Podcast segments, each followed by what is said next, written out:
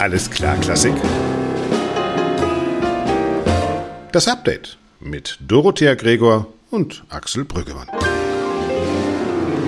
Ja, da sind wir wieder. Heute mit einer brühwarmen auf jeden Fall Sendung. Wir nehmen tatsächlich am Freitagvormittag auf, weil wir so busy sind, dass wir sonst gar keine Zeit haben. Aber jetzt hat sie es einrichten können. Hallo Dorothea Gregor. Oh, hallo Axel Brüggemann. Das ist ja mal eine, förm hey. eine förmliche, ähm, förmliche Intro, nicht so Hallo, hier ist Doro. Da muss ich immer lachen, wenn nee, du, nee. wenn du in deinem Podcast sagst, ja, das bespreche, besprechen wir dann mit Doro. so, ja, als ob mich jeder so kennen würde. ja, ja. Äh, die Podcast-Community, ey, come on, Hello. it's Doro. Ja. ja. Deshalb, die wissen gar nicht, wer Dorothea Gregor ist. Ja, eben, kannst du das bitte noch einmal kurz erklären? Nein, ich bin Dorothea Gregor Samsa. Ja, genau. Ja, ach, Greg, ja. Greg, alles klar, Brüdermann. Dann leg mal los. Wie ist es so bei dir? Greg, du, bei, bei mir ist gut. Beim, ich ich habe auch wieder äh, wahnsinnig viele Themen auf dem auf der Liste. Ich habe äh, Berliner Philharmoniker Festwochen in Wien. Ich habe die Alpha-Männer. Ich habe äh, München und Wagner. Ich habe äh, den Opernball, der gestern war in Wien. Ja, den, den, den müssten wir eigentlich am Anfang besprechen. Mhm. Das ist ja, das ist ja eine, eine, eine Show äh, ohne Gleichen. Und man kann entweder zu diesem Opernball gehen, aber wie du weißt, ich gehe ja immer zum Philharmonikerball, weil das finde ich irgendwie den. Hm, Findest den du besser? Für mich stimmigeren. Und jetzt, aber den Opernball gucken wir dann tatsächlich so am Fernseher, so wie in den, äh, das große Lagerfeuer mäßig, so wie Wetten das. Ich wollte gerade sagen, wie Wetten das? Ein Glas Sekt, ne? Und dann ein bisschen Häppchen und, und Oder wie, wie so ESC mit einem so. Käseigel. Ja, genau, mhm. das ist wie ESC, genau. So guckt man das. Mhm. ORF 2 gibt, überträgt das dauernd, ja. Dreisat hat es, glaube ich, auch übertragen. Sag mal, aber abgesehen äh, davon, selbst wenn du dich ähm, dieses Jahr entschieden hättest, zum Opernball zu gehen, du hättest gar nicht gekonnt, ja. weil Axel, das muss ich jetzt mal sagen, der Axel ist so bescheiden, ihr Lieben, da draußen an den Empfangsgeräten. Ähm, ah, du bist, ja, du hättest ja gar nicht tanzen können weil ähm, du darfst selber erzählen. Du bist ja ganz, ganz, das ist Ach ganz ja, aber Unfall Krankheitsgeschichten von alten Opas interessieren mich überhaupt gar keinen. Ich, ich war im Skiurlaub und, und bin beim Skirennen Erster geworden und im Ziel gestürzt und habe mir die Rippen gebrochen. Können wir das dabei belassen? Das ist nur die halbe Wahrheit, also eine ganze Lüge. Nein, ja, tatsächlich bin ich im Spa ausgerutscht und habe mir die Rippen gebrochen und äh, dann war nicht mehr so viel mit Ski. Oh, ja, du und das Schlimme an gebrochenen Rippen ist, man darf nicht lachen, ja, weil ah, okay. tut, jedes Lachen tut arschweh. Ja, äh, dann, dann machen wir heute, so dann machen wir heute zum Karneval mal eine ernste Sendung. Ja. Finde ich auch in Ordnung und ähm, pass auf, dass du nicht lachst und nicht. Zum Glück machen wir es heute, sonst hättest du mir gestern hättest du mir schon den Schlips abgeschnitten, habe ich gesehen. Oh, nee, äh, nee, hier nee. ZDF Anchorman Siebert hat, ist sogar ohne Schlips aufgetreten, fand ich. Sehr, ich finde überhaupt jetzt heute Journal ist für mich die beste Nachrichtensendung in Deutschland. Das muss ich ganz ehrlich sagen. Ja, macht man das noch? Ja, in Mainz wahrscheinlich schon und wahrscheinlich in Düsseldorf ja, in und, und Köln auch und so. Ja, aber beim ZDF, beim ZDF, da macht man das noch. Was sind das? Sind das äh, so Kastrationsfantasien oder was ist das jetzt mal so?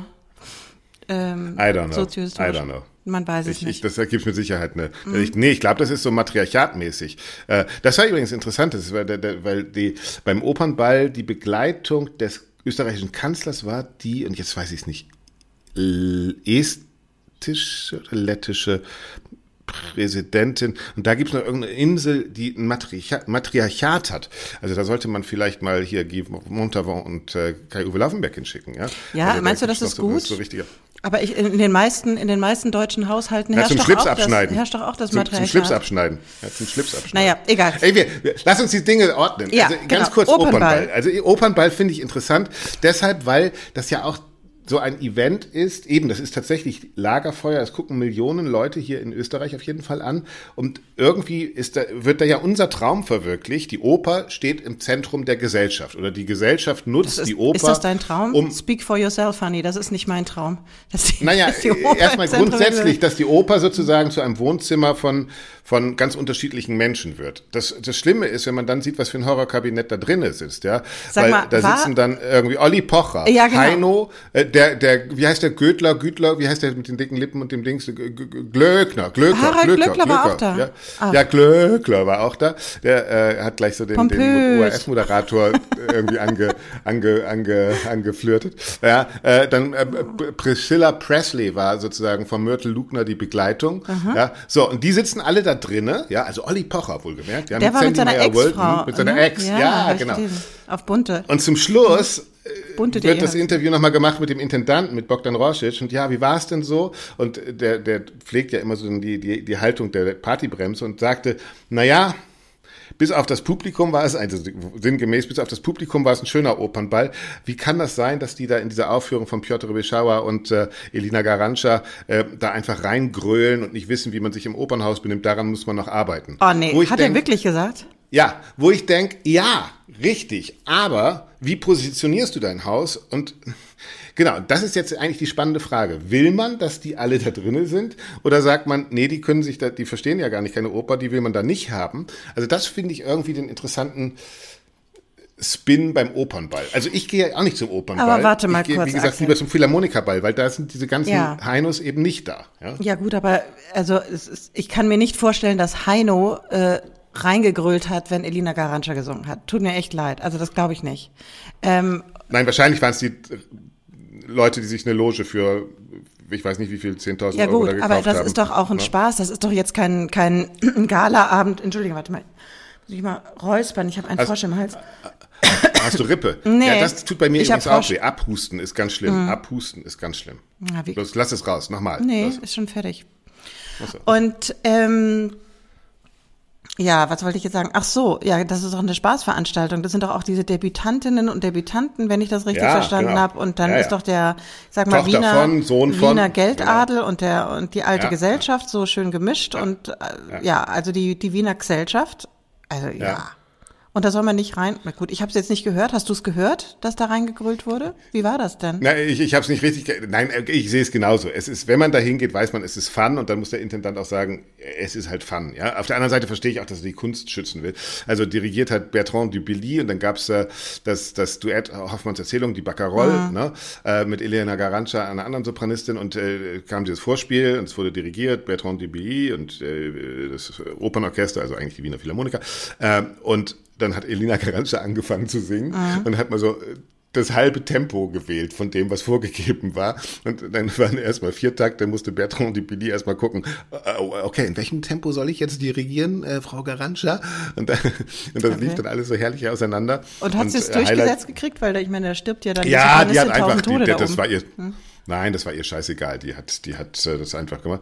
Und richtig cool war dann, und da muss man einfach sagen, der ist auch jetzt 60 oder fast 60, Piotr Beschauer, Mhm. äh, der hat dann da gesungen, äh, dann das, da merkt man, wow, da ist jemand einfach ein Leben lang sehr, sehr gut mit seiner Stimme. Ja, ich finde auch, der singt großartig. Ja, finde ihn auch Also, super. ja, der ist halt, der ist ein cooler Mensch, der ist immer irgendwie, also Piotr Beschauer, I like. Oh ja, ich glaube, der ist auch ein ganz bescheidener, ne? So ein, so ein Ja, ja. so keiner, der so das Rampenlicht unbedingt sucht, aber echt immer abliefert und also finde ich auch ein sehr sympathischer. Fleißig, genau. Ja, der, du, der hat, der, der, ich habe ja. zwei Stunden Interview mit dem gemacht äh, und auch manche Open Airs mit dem moderiert. Äh, der hat ja angefangen tatsächlich in der in der Fußgängerzone in Wien zu singen, Mhm. äh, weil er als polnischer Gastarbeiter morgens auf dem Schwarzmarkt sozusagen seine Arbeitskraft angeboten hat. Er hat gesagt, er hat die äh, Fliesen in den Swimmingpools der Villen in Wien gelegt, eigentlich überall, ja, und hat dann, um ein bisschen mehr Geld zu verdienen, nachmittags in der Kärntner Straße äh, irgendwie Lieder gesungen.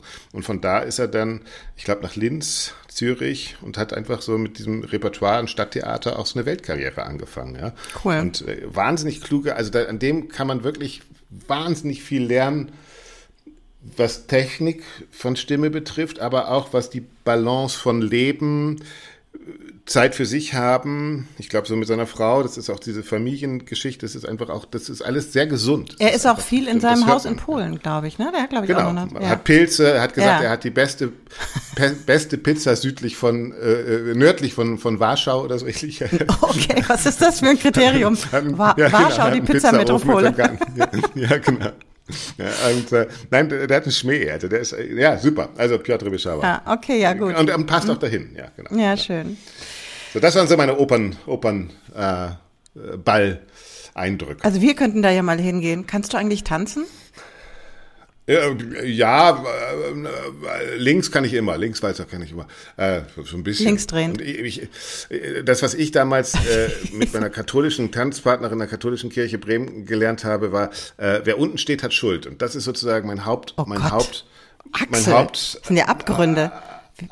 beim Tanzen. Also ich versuche immer nicht unten zu stehen. Was heißt denn unten? Naja, wenn der eine Fuß auf dem anderen ist, weil man sich nicht koordiniert hat, dann ist der schuld, der unten steht. Ach so, wenn man sich auf die Füße tritt. Ich habe jetzt ganz andere ja. Assoziationen gehabt. Na gut, da kann ich nichts für. okay, aber äh, okay, dann hätte ich noch Fragen. Ich habe extra betont katholische Kirche. Ja, aber in Bremen, entschuldige, in der Diaspora sowas. Ja. Ich meine, es ist doch klar, dass sie da Tanzkurse anbieten. Naja, es ist ein anderes Thema. Aber ja. ähm, ich wäre ja auch eine katholische Tanzpartnerin für dich und dann könnten wir es ja mal versuchen. Ja. Vielleicht nicht gleich auf dem Opernball, aber gut. du stellst dich wahrscheinlich immer absichtlich nach unten mit dem Fuß. Ich kann mich so butterweich führen lassen. Das glaubst du gar nicht. Okay. Wir, wir probieren es. Äh, Bogdan, uh, we are coming. Ja. Stopp, Abbruch. So. Ja, wir, wir, können auch dazwischen grölen dann. Äh, geile, hohes C, hohes C. Ja. OSC, was heißt denn das? Hohes C. So, hohes. Hohes C. Hohes C. Oh Gott. Hast du deine Ohren gebrochen, oder was? Ja. Oh, nee. Ja. Franz Welser Mösk war auch da, der ja. saß in der Loge, aber der hat noch sein, sein Mittelfuß gebrochen. Der kam mit dem Gips zur Tanzveranstaltung. Das ist ja auch nichts. Im Holzbein. Ja. Ja, genau, mit dem Holzbein. Ja, ja, haben sie Lüli gemacht oder was? Haben sie sich mit dem Stab in den Fuß gestochen? Naja, oh. haben den Mittelfuß gebrochen. Oh naja, gut. Naja, ihr, dann habt ihr euch beide, konntet ihr euch über eure Frakturen unterhalten. Ja, genau. Wie ja. schön. Old, old Man's Talk. Ja. ja. Na gut. Was haben Sie denn so gebrochen? Ja. ja. Der Wiener Opernball. Gut. Alle Jahre wieder. Sehr, sehr schön.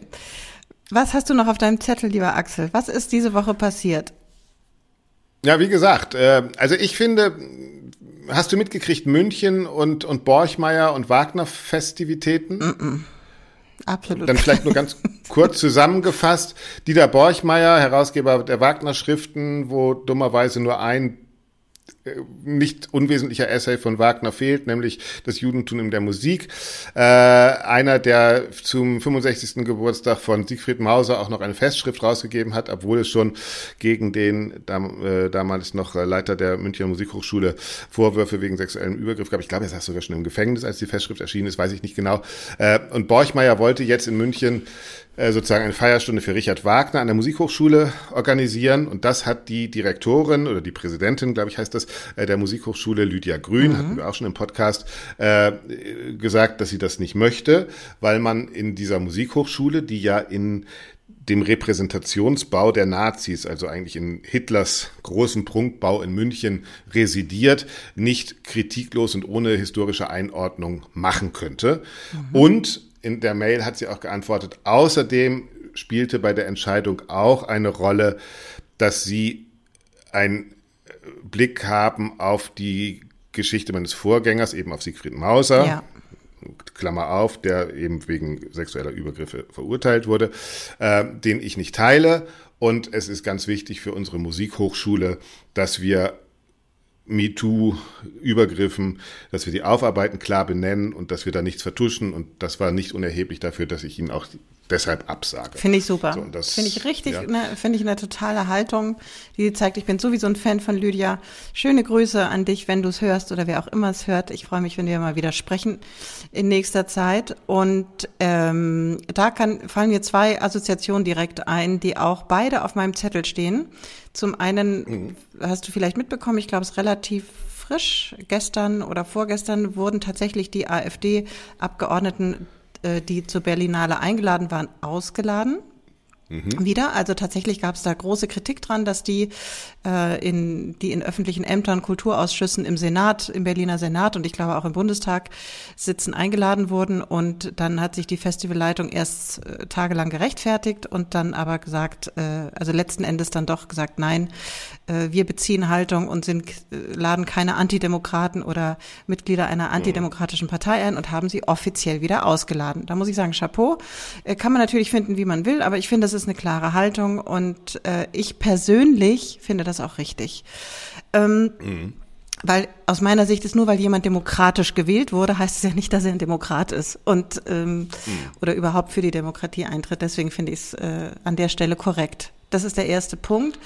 Der zweite äh, Punkt, der mir einfällt zu Lydia Grün und Musikhochschule München, ist, dass ähm, letzte Woche oder jetzt diese Woche, je nachdem, wann man das hört, die ähm, Rektorenkonferenz der deutschen Musikhochschulen getagt hat und nochmal ein, ein Thema, genau, ja. ja, nochmal ein Thema aufgegriffen hat, was äh, mich ein bisschen wundert, warum jetzt, ähm, weil das ja schon letzten Sommer über die Ticker ging. Ich glaube, wir haben auch drüber gesprochen oder du hast drüber berichtet, mhm. nämlich genau, die Kürzung des Etats ähm, des ARD Musikwettbewerbs. Und ähm, der halbiert wird, ne? Genau, und, der Etat äh, der BR übernimmt, äh, engagiert sich noch, dann wieder etwas mehr, genau. aber grundsätzlich äh, sagen die ARD-Anstalten, wir halbieren den Etat für äh, diese Veranstaltung. Genau. Ja, richtig. Also der Etat war, glaube ich, bisher bei 750 oder 740.000 Euro und wird auf 370 gekürzt ähm, ab die, nee, ab nächstem Jahr, glaube ich, ab 2025 die mhm, Finanzierung. Mhm, genau. Nächstes Jahr ist noch gesichert. Was über 2025 rausgeht, ist nicht klar.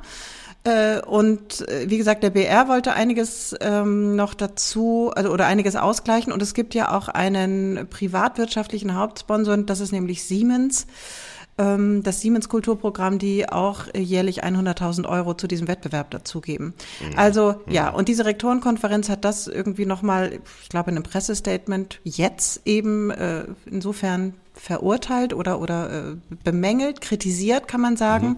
und hat gesagt, und deswegen erzähle ich es, ähm, dass, dass der Kulturauftrag des öffentlichen Rundfunks damit äh, nicht mhm. wahrgenommen wird oder dass es eine Beschneidung und eine große Beschneidung dieses Kulturauftrags ist und dass das eben schlecht wäre und, und, und, und, und.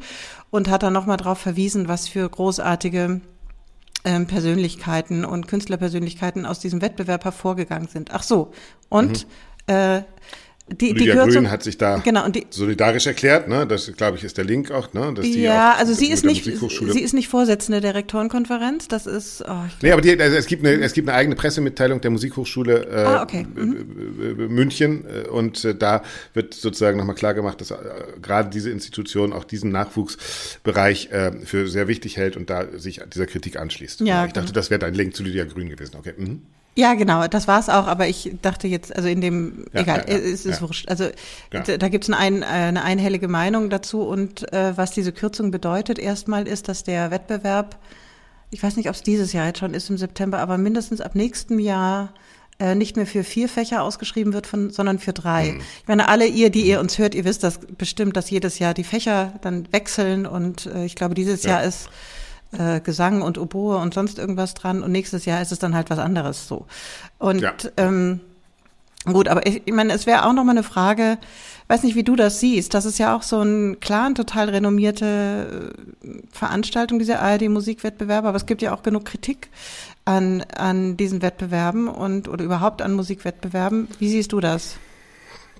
Ich, äh, das ist ganz interessant. Ich kann da gar nicht viel zu sagen, weil ich habe tatsächlich diese Wettbewerbe also gerade den ARD-Musikwettbewerb, ich fand ihn immer irgendwie, ich glaube, es ist wichtig für diese, für diese interne äh, Szene, aber mich als Außenstehenden hat der nie irgendwie berührt. Also ich kam, da nicht nahe. Ich, ich weiß, das wird übertragen und man kann sich das alles angucken. Es wird alles gestreamt und das ist eigentlich, glaube ich, auch irgendwie alles gut aufgebaut. Ja, also es wird schon die Chance gegeben, dass man das außen irgendwie mitkriegt und mitkriegen kann ich habe das immer so als, als, als intern für Musikerinnen und Musiker wichtigen Wettbewerb abgehakt, aber vielleicht wäre das eine, eine Möglichkeit, das nochmal zu öffnen und auch irgendwie nach außen attraktiver zu machen und diese, das, worum es ja eigentlich auch geht, so dieses sich messen beziehungsweise unterschiedliche Interpretationsansätze haben, über Musik nachzudenken, Musik zu interpretieren, dass man das irgendwie äh, nochmal mehr ins Schaufenster stellt und auch äh, in einem öffentlich-rechtlichen Auftrag tatsächlich zu den Menschen bringt, was da passiert.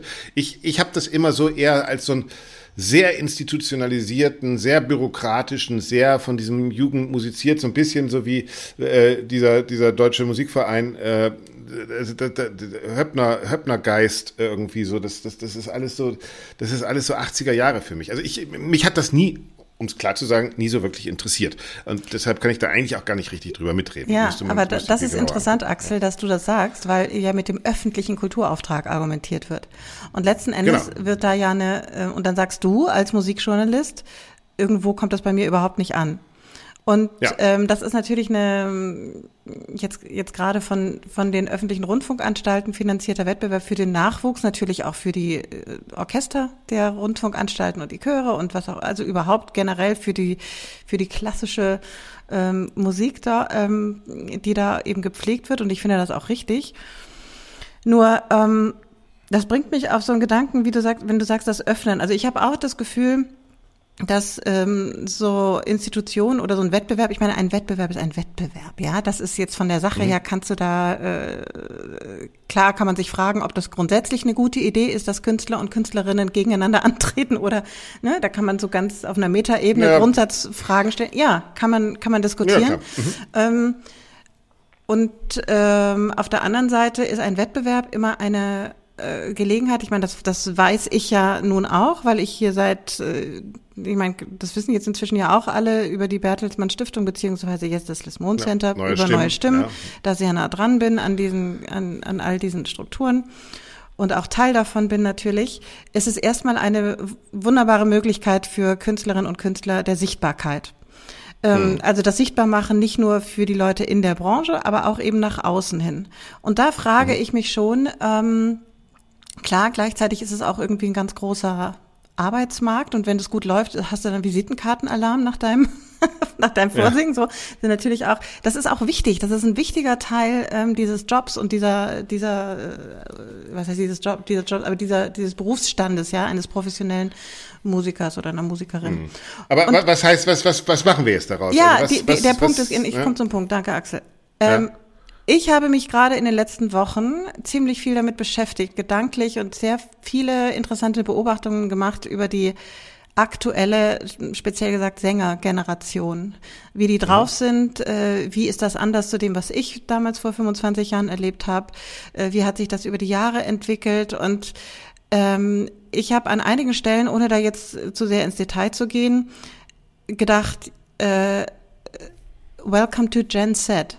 Also äh, mhm. Gen Z, Generation Z, das sind die, sage ich mal, die, die jetzt gerade ich weiß es nicht genau in Zahlen, aber die gerade an den Hochschulen studieren, beziehungsweise gerade Absolventen ja. sind, also Anfang Mitte Hauptsache 20. die Life-Work-Balance stimmt. genau, die Work-Life-Balance ja. und dann frage ich und äh, irgendwie auch so ein bisschen, ich habe das Gefühl, dass zumindest die Sänger und Sängerinnen, mit denen ich zu tun hatte in den letzten Wochen, auch näher zu, dass sie irgendwie gar kein Verständnis mehr so richtig haben, was es heißt, diesen Beruf auszuüben. Oder sehr viele, die dann sich alles offen halten und äh, teilweise wahnsinnig gute Angebote nicht annehmen, weil sie denken so, mm, I don't know if I feel like that. Und, und ich frage mich echt, äh, was ist da die Rolle der Hochschulen? Also inwieweit mhm. bereitet die die wirklich auf die Berufsrealität vor? Also auch vom, von der Attitude, sage ich mal ganz ehrlich. Mhm. Und ähm, was machen die überhaupt sechs Jahre lang da? Also das ist mir einfach echt nicht klar. Und äh, ich werde es weiter verfolgen. Das ist natürlich sehr pauschal gesagt. Es gibt sicherlich auch super tolle, leistungsbereite ähm, Aber ich glaube, genau das müsste man dann vielleicht ja auch mal abbilden. Also ich glaube tatsächlich, vielleicht ist das auch ein Schlüssel, was du da jetzt erzählt hast. Ja, das ist so eine, das ist eine alte Institution, äh, wie diesen Wettbewerb gibt. Und dann gibt es aber eine neue Generation von Musikerinnen und Musikern. Dann gibt es auch da wieder Lydia Grün, die sagt, wir müssen einfach auch die Musikausbildung äh, ändern, weil die Erwartungen und natürlich auch die Stellenangebote nicht mehr so sind wie vor 20 Jahren, ja, also gerade für Instrumentalmusikerinnen und Musiker. Äh, und sowas müsste eigentlich in einem Wettbewerb, der so groß ist, ja auch eine Rolle spielen. Genau. Auch ein mhm. transportiert werden, diskutiert werden.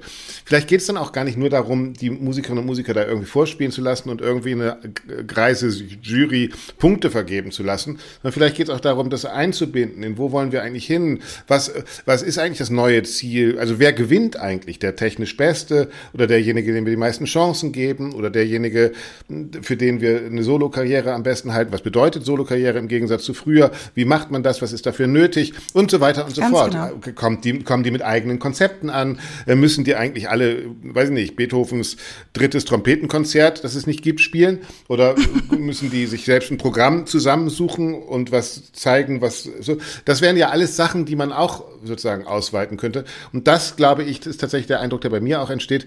Das ist alles in einer Routine gefangen, die diese Fragen, diese Öffnung überhaupt momentan nicht vorsieht. Und, genau, und, ähm, und da geht es darum, dass man. Ich glaube nicht, dass. Ja, dass man Standardrepertoire ähm, einfach perfekt auf den Moment abliefert und genau. dann Preis kriegt. Aber es geht weniger um Persönlichkeiten, es geht nicht um Entwicklung, genau. es genau. geht nicht um ja.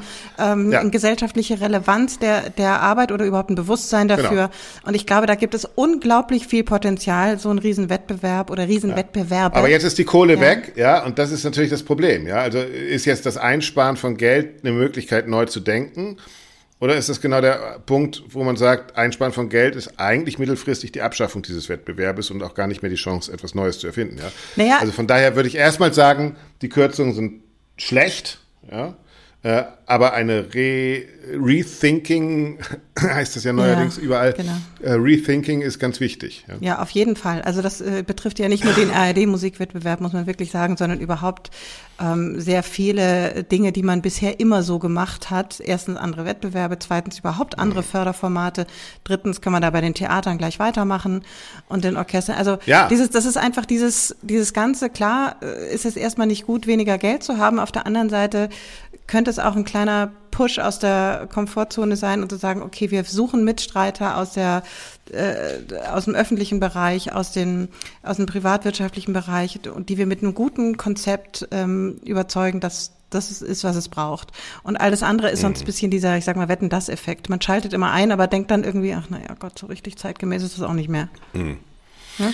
Ja, vielleicht kommen wir da von der Gen Z und von diesen Ideen, die wir da jetzt entwickelt haben, tatsächlich nochmal zur äh, Generation äh, Boomer. Ja, äh, wir hatten es im, im letzten Podcast schon besprochen. Ja. Ich habe auch versucht, deine deine Punkte nochmal mit einzunehmen. Also es geht um die sogenannten, ich dann die Alpha-Männer, ne? Guy Montavon, Intendant in äh, Erfurt. Also die, die äh, sich als solche fühlen, sagen wir es mal so. Ja. Genau, also mhm. ne, der jetzt abberufen wurde, nachdem es ein Gutachten gab, in dem Machtmissbrauch und sexuelle äh, Übergriffe äh, aufgelistet wurden, angeblich. Man weiß immer noch nicht genau, worum es ging. Äh, übrigens, Guy Montavon hat jetzt auch seine Regie bei, von Wilhelm Tell im Theater von St. Gallen abgesagt, um Schaden von Theater in St. Mhm. Gallen abzuwenden. Äh, und dann äh, unser Freund äh, Uwe Erik Laufenberg in Wiesbaden, der seinen Vertrag, der sowieso im Sommer ausgelaufen wird, vorzeitig beendet hat wegen Querelen am Haus und auch dort Vorwürfen von Machtmissbrauch. Das ist dann wiederum die Generation äh, Boomer, die dann auf diese Generation Z trifft. Und das ist vielleicht ist das unter den Aspekten nochmal ganz interessant. Ja, ähm, wie ist denn da der Wandel? Wie da, größer größer gehen die Widersprüche ja gar nicht. Ja, auf der einen Seite diese jungen Menschen, von denen du sagst, die sagen, ja, also wenn das mir gut tut, dann würde ich das gerne machen und so. Und auf der anderen Seite die Intendanten, die irgendwie sagen, ey Schnuckelsche, kommst du mal her und singst noch ein bisschen lauter, ja. So, das, also, das sind ja zwei vollkommen unterschiedliche Welten, die in unseren Theatern gerade aufeinander krachen. Mhm, das stimmt. Also da gibt's auch von dieser Woche einen ganz interessanten Artikel in der, äh, aus der Frankfurter Allgemeinen Zeitung vom 4. Februar, das mhm. heißt Gerangel auf der Chefetage. Äh, hm, ja, genau. Und ähm, also wer das nachlesen möchte, ich weiß nicht, ob der hinter einer Paywall ist. Ähm, ich krieg den freundlicherweise immer zugeschickt von netten Kollegen oder dann spätestens im, im Pressespiegel einmal die Woche. Ey, ganz crazy. Mhm. Ich habe ein Zeitungsabo. Ja. Echt? Ist ja abgefahren. Ja. Was ist das denn für ein, für ein krass heftiges Konzept? FATS Plus könnt ihr euch nehmen. Ich habe auch ein Süddeutsche Plus Abo. Äh, das ist, mhm. es ist, es finanziert ehrlichen Journalismus. Also man geht ja auch nicht umsonst ins Theater. Ja? Äh, also von daher, man darf auch für Zeitungsartikel, die gut sind, ruhig mal Geld bezahlen. Ja, ähm, gut, hätten wir das auch geklärt. Aus eigener Perspektive. Ja, nee, das ist nicht unwichtig, weil das ist tatsächlich so eine Mentalität, äh, äh, die überall entsteht. Ja, dann schicken wir. Nee, Leute, ey, wir arbeiten dafür. Wir, wir müssen ja. Ja, das ist schon Geld richtig. Auf der anderen Seite verdienen die Zeitungen äh, oder äh, dieses, diese Online, ähm, äh, dieser Online-Journalismus oder wenn du da irgendwo anklickst, ja auch, du wirst dir mit Werbung zugeballert. Also dann möchte ich auch gar keine Werbung mehr sehen, ja. wenn ich dafür bezahle. Übrigens, äh, ja, für alle, die, ich, ich habe immer gesucht, es gab ja mal dieses Bubble, es gab ja mal diese, diese eine App, die, wo man einzelne Artikel kaufen konnte. Ja. Inzwischen habe ich, äh, ist ein bisschen doof, weil es, glaube ich, äh, habe ich eine App, wo man Zeitungen, einzelne Ausgaben von Zeitungen kaufen kann, und zwar von ganz verschiedenen, von ganz verschiedenen Verlagen. Und, äh, und wir nennen äh, aber nicht, wie die App jetzt heißt, weil wir machen hier keine Werbung für nix, aber ähm, genau. guckt euch mal genau. an. Aber das gibt ja. es durchaus, also man kann, ich will, ich will nur eine Lanze für uns Journalisten brechen. Also es gibt Wege, wo man dann auch für 2,50 Euro sich mal eine Ausgabe der Lübecker Zeitung oder sowas kaufen kann, wenn da gerade ein Artikel drin ist, den man, der einen interessiert. Das gibt es durchaus, ja. Und dann kann man den Artikel natürlich auch irgendwie seinen Freunden oder der Doro schicken, ja. Ja. Das ist äh, genau. äh, d Gregor at, ja, at alle Artikel an mich.de. Mhm, genau. Äh, Xenia Göttin des Lichts www.theaterlust.de. Ja, so. genau, genau. Also, ähm, Genau, aber dieser Artikel ist ganz interessant ähm, und ja, also wer das lesen möchte, genauso, ach so, das hatte ich noch vergessen. Ähm, es gibt vom, kurzer Nachtrag, es gibt einen ähm, äh, vom Deutschen Musikinformationszentrum auch einen, äh, also, also miz.org, da könnt ihr drauf, äh, da mhm. gibt's auch einen sogenannten, es gibt einen Kulturrat NRW und der fordert die Stärkung des Kulturauftrags und der Regionalität der Sender. Also eine Reform der ARD und eine, die haben sich Gedanken, dieser Zukunftsrat, ähm, die Rundfunkkommission hat ja einen Zukunftsrat eingesetzt letztes Jahr, wer sich erinnert, und die, beschäftigen sich mit dem, mit der Zukunft des öffentlich-rechtlichen Rundfunks, nur jetzt als kleiner, ähm, äh, kleiner, wer da weiterlesen möchte, kleiner äh, Ergänzung. Und äh, die Leitung dieses Gremiums hat äh, Julia Jäkel, die du ja auch kennen dürftest. Mhm. Das ist eine, mhm. äh, ich finde, ganz tolle Frau, die äh, jahrelang Gruner und Jahr geleitet hat und äh, ja, äh, das eben nicht mehr macht. Und ich finde sie sehr inspirierend. Ich habe sie einmal kurz mhm. kennenlernen dürfen und äh, da könnt ihr gerne nachlesen. Und viel, ich würde sagen, Axel, wir verlinken das einfach, dass wir jetzt dieses Thema wir verlinken äh, das, äh, rauslassen. Wir, wir, wir verlinken das und ich kann auch gleich nochmal ankündigen, ich bin nächste Woche äh, in Berlin zur Avant-Première, wo dann ja auch ganz viele Vertreter öffentlich-rechtlichen Rundfunks da sind. Das ist sozusagen bei der Avant-Première, das ist immer im, im, im, im Rahmen, im Rahmen äh, der, der Oscars, sag ich was, der Berlinale, ah. äh, das Treffen von Musik äh, und Filmmenschen, also da, wo die Redakteurinnen und Redakteure, äh, Produzenten, Produzenten, Regisseure, Regisseurinnen sind. Und da sind natürlich auch alle Vertreter von öffentlich-rechtlichen äh, Anstalten. Ja, ich halt dann halt und dann du, Vortrag, du, und, und, und Impulsvortrag über die Zukunft des äh, Musikjournalismus im, im, im Film. Und da würde ich tatsächlich auch eine Podcast-Folge draus machen und einfach diesen öffentlich-rechtlichen Kolleginnen und Kollegen mal das Mikrofon unter die Nase halten und mal gucken, was, was da eigentlich noch für die für, für Erwartungen sind, wie groß der Druck auch innerhalb der einzelnen Anstalten ist, weil ich glaube, das dürfen wir auch nicht unterschätzen gerade die Kultur kommt ja auch im öffentlich-rechtlichen sehr unter Druck. Also eben die Streichung wird ja nicht von der Kultur selbst, also beim Musikwettbewerb wird ja nicht von der Kultur selbst beschlossen, sondern die wird natürlich von anderen Gremien beschlossen. Mhm. Ja, also die, die, die Fusion der einzelnen Radio-Kultursender, äh, der regionalen zu einer großen Abendwelle wird ja nicht von den Redakteuren von Bayern 2 äh, beschlossen, sondern die wird ja woanders beschlossen. Das heißt, es gibt ja auch einen Außendruck und ich finde, das ist ganz wichtig, sich das nochmal genauer anzugucken. Ähm, da sind wir dann für euch nächste Woche vor Ort. Also wir, äh, du und, und dein und, Mikro, ne? Ich bin da nicht. Aber, genau, ich und mein Mikro. Genau. Aber ähm, wenn du Avant-Premiere bist, dann wirst du bestimmt auch Après-Premiere sein. und, und dann. Absolut, und das ist dann wieder Opernball. Ja, genau. Ja. genau. Ja. Und nicht Après-Ski das machen. Das ist, ja. das ist primitiv. Wir machen Après. Aber lass uns die Klammer noch eben zumachen, äh, Doro. Mhm. Äh, die, die, die Alpha-Männer, ich glaube, also die, die Fälle sind jetzt irgendwie erstmal sozusagen vor Ort die akuten, also die akuten Schmerzen sind vorbei, ja, die Schmerztabletten, äh, ich weiß es von meiner Rippe, sind sozusagen geschluckt. Mhm. Äh, aber ich glaube, jetzt geht es wirklich darum, und das sollte man auch begleiten und auch da wieder journalistisch begleiten, glaube ich, vor Ort und auch politisch begleiten, haben wir letzte Woche auch gehört im Podcast, dass da wirklich nochmal die Strukturen hinterfragt werden. Wie kommt es denn zu solchen Machtmissbräuchen? Und wie kann man Strukturen schaffen? Du hast es schon gesagt, mit den Tarifverträgen für Künstlerinnen und Künstler, die vielleicht eine, eine äh, Empowerment auch der Einzelnen schaffen gegenüber der Intendanz, vielleicht mit verschiedenen äh, Modellen von Intendanz Teams, was ja auch versucht wird jetzt in Wiesbaden. Ähm, da gibt es ja viele Möglichkeiten, überhaupt erstmal mit, mit äh, Strukturen, was passiert eigentlich, wenn, wenn Kritik äh, aufkommt, wie geht ein Haus damit um, also der Code of Conduct, der überhaupt etabliert werden muss, wo ich erstaunt war, dass es das in Erfurt gar nicht gab. Äh, also ich glaube, da gibt es ganz viel mm, Aufgaben, wo man jetzt einfach auch strukturell gucken muss, wie, wie kann man das für die Zukunft lösen? Mhm. Und äh, das halte ich für eine politische Aufgabe. Und da finde ich, wenn ihr nochmal nachhören wollt, letzte Woche haben wir da schon einige Impulse gesetzt und es gibt mit Sicherheit noch viel mehr. Gerne nachhören. Ich halte es nicht nur für eine politische Aufgabe. Ich bin der Meinung, dass auch innerhalb des Theaters ähm, die Organisationsstruktur nochmal neu überdacht werden muss. Und das sind lange Prozesse, das sind Prozesse, wo alle ja, mitgenommen ja. werden müssen. Da gibt es ähm, Profis, die das machen. Interessant, dass du das, äh, dass wir jetzt gerade auf das Thema kommen. Ich habe vor einigen Jahren Jahren, ich glaube 2018 war das, ähm, innerhalb der Bertelsmann Stiftung eine Weiterbildung machen dürfen, die über ein Jahr lief, zur systemischen Beraterin äh, im Bereich Organisationsentwicklung.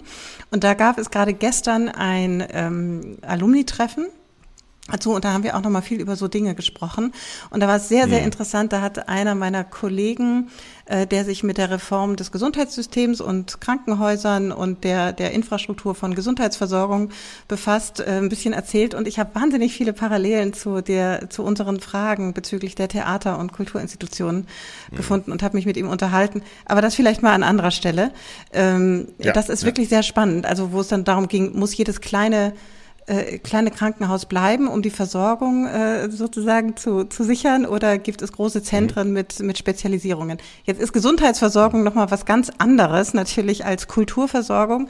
Trotzdem fand ich, gab es da einige interessante Überlappungen Absolut. und ähm, ich werde mich mit ihm dann nochmal auf einen Kaffee treffen und dann Mal gucken, genau. was ich davon mitnehme. Frage, frage ich ihn nochmal detaillierter. Ja. Aber ich glaube, wie, wie gesagt. Und Erfurt?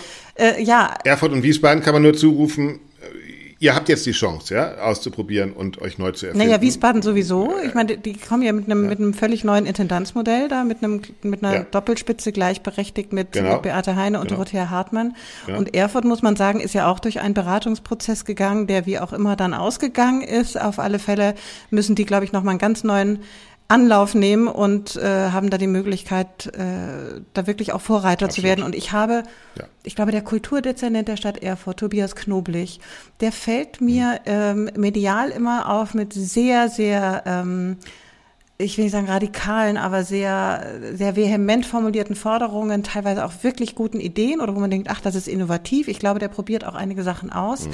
Und äh, ich würde sagen, das ist seine sein Moment.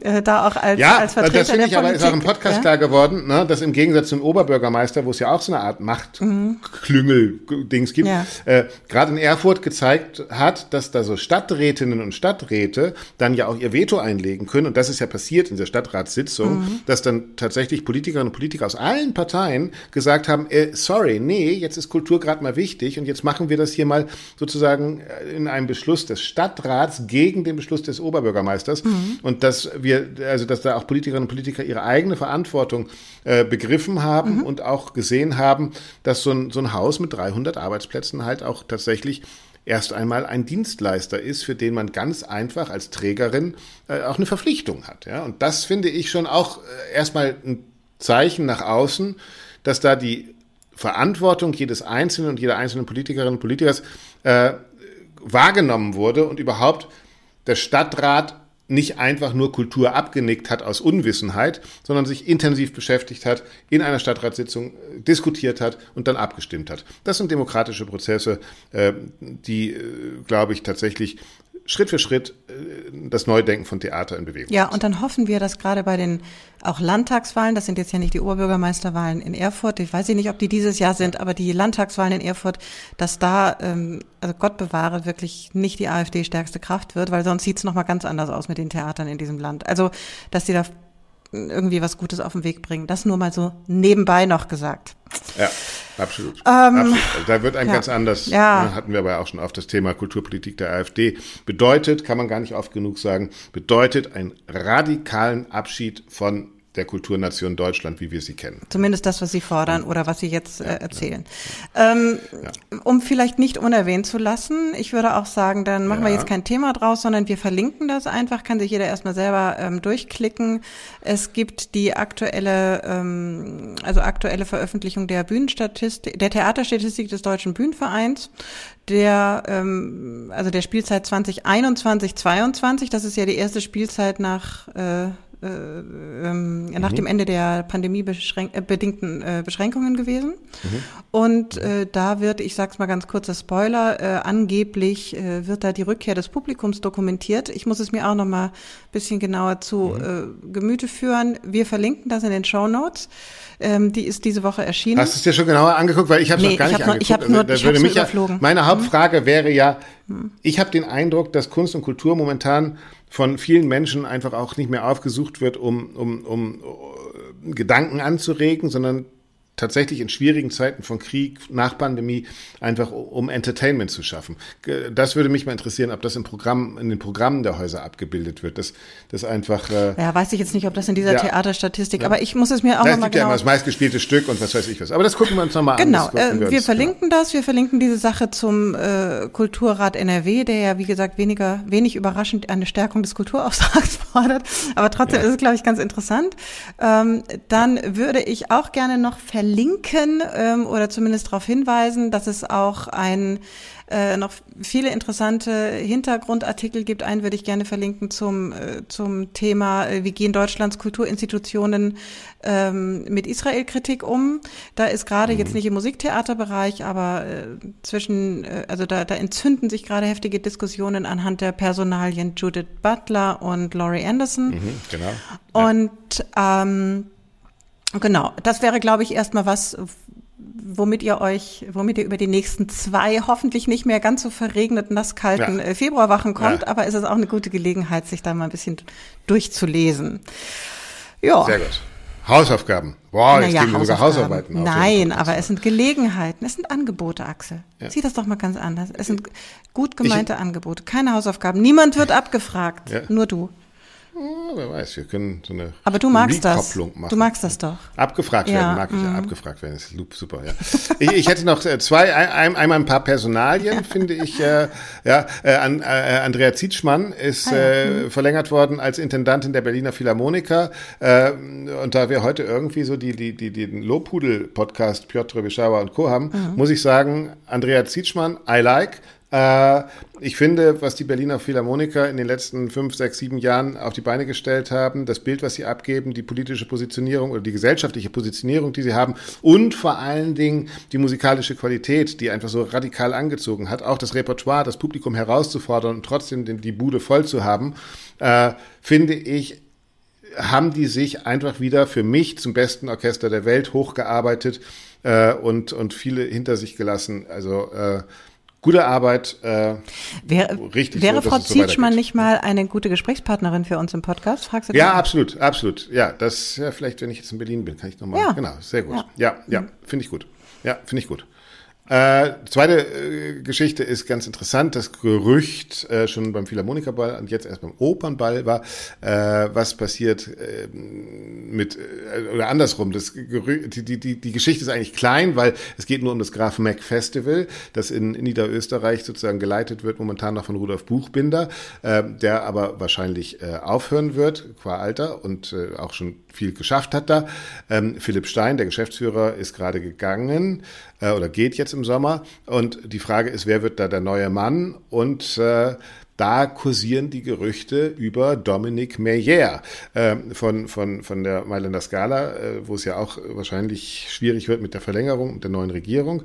Und da gibt es wahrscheinlich äh, eine Rückkehr in die Nähe von Wien, mhm. hört man überall. Das munkelt man. Naja, das ist mir noch. Man munkelt es laut. Man munkelt es sehr es laut. Ist mir noch alles zu viel. So. Das ist mir noch zu viel wahrscheinlich und konjunktiv. Ja, ja. Aber dafür sind wir auch ein Klatsch, ein Klatsch, du, ein Klatsch-Podcast. Du bist hier äh, der. Ja. Das ist hier. Ah, komm, wir lass uns doch mal. Bau doch mal einen Jingle für so eine für so eine Rubrik irgendwie so. Ähm, Gossip. Äh, der Boulevard. ja, genau. Der, oh, der Klassik-Boulevard. Oder irgendwas Mit anderes. Alexa Brüggemont. Genau. mit, Ale mit, mit Alex. Ja, ja. Okay, ich bastel. Mit Alex Burgmann. Ja, mit, mhm. ja, mit Fabian Bremer, genau. Mhm. Äh, aber äh, die Kategorie, wo bleibt das Positive, Herr Brüggemann, die könnten wir noch, die würde ich gerne noch füllen, ganz zum Schluss, weil das finde ich eine so entzückende Meldung, äh, dass es in der Schweiz jetzt tatsächlich Jolla Didel Dideldo, Jolla Didel Hideldo ein Jodeldiplom gibt. Das heißt, man kann an der Musikhochschule Jodeln studieren und ja, Diana Pfaffmatter ist die erste diplomiert ausgebildete Jodlerin. Und das finde ich irgendwie sehr lustig. Äh, Loriot lebe hoch und äh, Versuch doch mal einen O-Ton von ihr einzufangen. Frag sie doch mal nach einer Sprachnachricht, ja. wo sie einfach mal jodelt, dass ja. man mal hört, wie das ja. eine richtig professionell ausgebildete Jodlerin macht. Das möchte ich gerne auch mal genau. Aber da gab es auch, und das finde ich ganz interessant, da gab es lange die Diskussion, ist die Akademisierung des Jodelns ein Verrat an der Jodelkultur des Landes, ja. Und das finde ich schon auch, das war eine ganz spannende De Debatte, die diese, dieser neue Studiengang mit sich gebracht Studiengang. hat. Wie lange geht äh, der denn? Sechs Jahre? Das ist ein ganz normaler Gesangsstudiengang, keine Ahnung, wie lange Das ist nicht wahr, das glaube ich dir nicht. Doch, ja, nein. doch, doch, doch, doch, doch, doch. Du kannst nicht, ja. nein, du kannst nicht Bachelor und Master im Jodeln machen. Das glaube ich. Was machst denn du da jahrelang? Ich, ich, ich, wir verlinken das auch. Du jodelst halt. Was machst du denn bei, bei einem Operngesang? Entschuldigung, aber da, da gibt's ja wohl. ja, genau, da singt man nur so rum. Aber da gibt's ja vielleicht Repertoire von mehreren hundert Jahren. Äh, Im Gegensatz zum Jodeln. Was singst du da? Den Jodel, den, den Tiroler Jodler, den äh, Emmentaler Jodler? Naja, hör dir das den, mal bei, hör dir das mal bei Loriot an. Du lernst jetzt mal, ob das Jodel Didel Dudel da oder Dudel Didel Jodel da ja, heißt. Okay, ja. Loriot halt, ne? Aber ich meine jetzt, wir reden jetzt ja doch ernsthaft von einem. Guckt euch an, ich stelle euch auch einen Link. Es ist in einer Schweizer Fernsehsendung ein, ein interessanter Beitrag über das Jodeldiplom. Das gibt es auf jeden Fall. Und ich finde einfach so als Meldung schön. Ja. Haben wir das auch in unserer Welt? Ein Jodeldiplom. Ah, ja gut, aber wenn du das schön findest, dann freue ich mich, dass du dich freust. Ich möchte ja, dass du glücklich bist, Axel, das weißt du doch. Ich möchte nichts anderes. Ja. Und wenn du dich freust, dann, das, dann ist es mir du schon Du arbeitest genug. hart dran und ich werde immer glücklicher. Ich, ich, ich, ich vergesse den Schmerz. Ja, ich habe jetzt schon 45 Minuten, 23 Sekunden lang gar keine Schmerzen mehr. Ah, das ist schön. Ach ja. Ah, jetzt fängt's wieder an. Ah, ah, ah. Wir müssen aufhören. Hm, ich glaube auch, das wird jetzt zu viel für dich. Brauchst eine Pause. Ja. Opi muss mal raus. ja, genau. Ich, ich, ich, muss mal ins Spa. ja, oh Gott, oh Gott. Ja, also ich wünsche dir ja. auf jeden Fall gute Besserung. Ähm, Dankeschön. Äh, sollte nicht was Aktuelles dazwischenkommen, nächste Woche rede ich unter anderem mit Roberto Paternostro, das ist der Dirigent, hatte das letzte Jahr, dagegen ist ein Rippenbruch äh, gar nichts, äh, eine äh, schwere Diagnose mit schwerem Krebs mhm. und äh, thematisiert mit mir in einem Gespräch, was eigentlich das für einen Künstler bedeutet, der sich ja in der Musik immer wieder mit so Fragen nach Tod und Leben und Existenziellem auseinandersetzt, was, was welche Rolle spielt Musik in dieser Phase, beziehungsweise wie verändert sich der Blick auf Musik? Und ich rede mit einem äh, Menschen, der sich um Musik auf einer Palliativstation äh, beschäftigt im Alltag in München und der mit mir darüber redet, welche Rolle Musik im Sterbeprozess oh. spielen kann. Also ein ernstes Thema, aber ähm, ich habe das schon alles aufgenommen. Auch ein durchaus ein Thema zum Lachen, ein Thema, in dem wir vielleicht die Wertigkeit unserer Kunst nochmal befragen können mhm. äh,